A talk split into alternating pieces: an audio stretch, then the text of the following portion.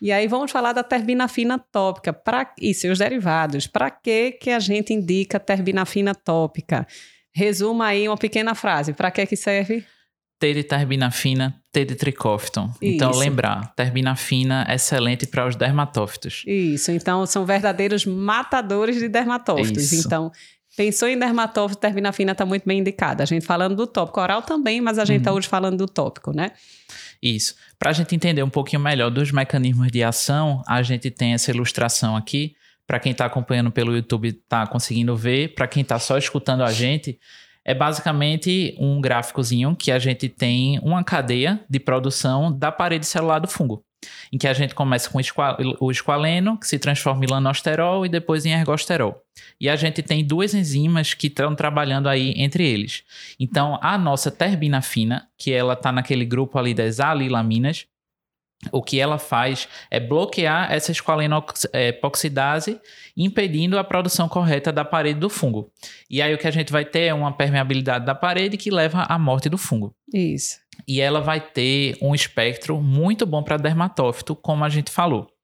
Muitas das medicações que a gente vai falar aqui, elas também têm espectros é, contra outras é, Outros formas, fungos. outros fungos. Por exemplo, contra a canda tarbinafina tem também ação, mas não é uma ação tão importante quanto para o dermatófito. Isso. A gente tem também uma outra medicação que ela já é um derivado da terbinafina, já é uma molécula é, alterada, que é a butenafina.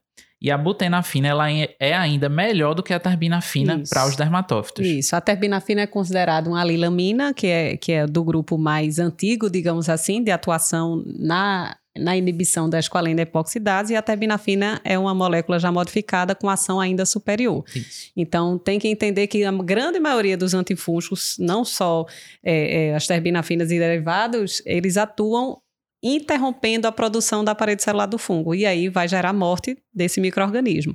Então, essa primeira etapa é a atuação da terbinafina e seus derivados que a gente utiliza para matar o dermatófito. Isso. A ideia é essa, né?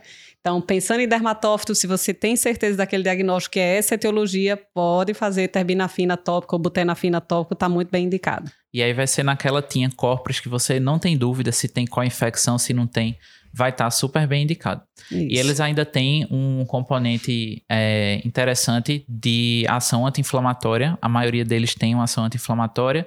E também as alilaminas, elas têm um componente de ação duradoura.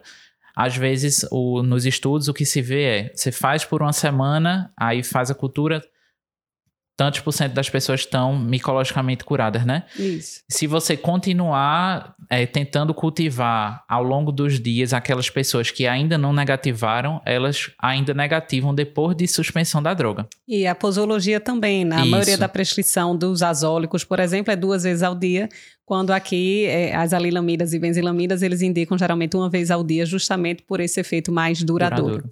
Tá. Perfeito.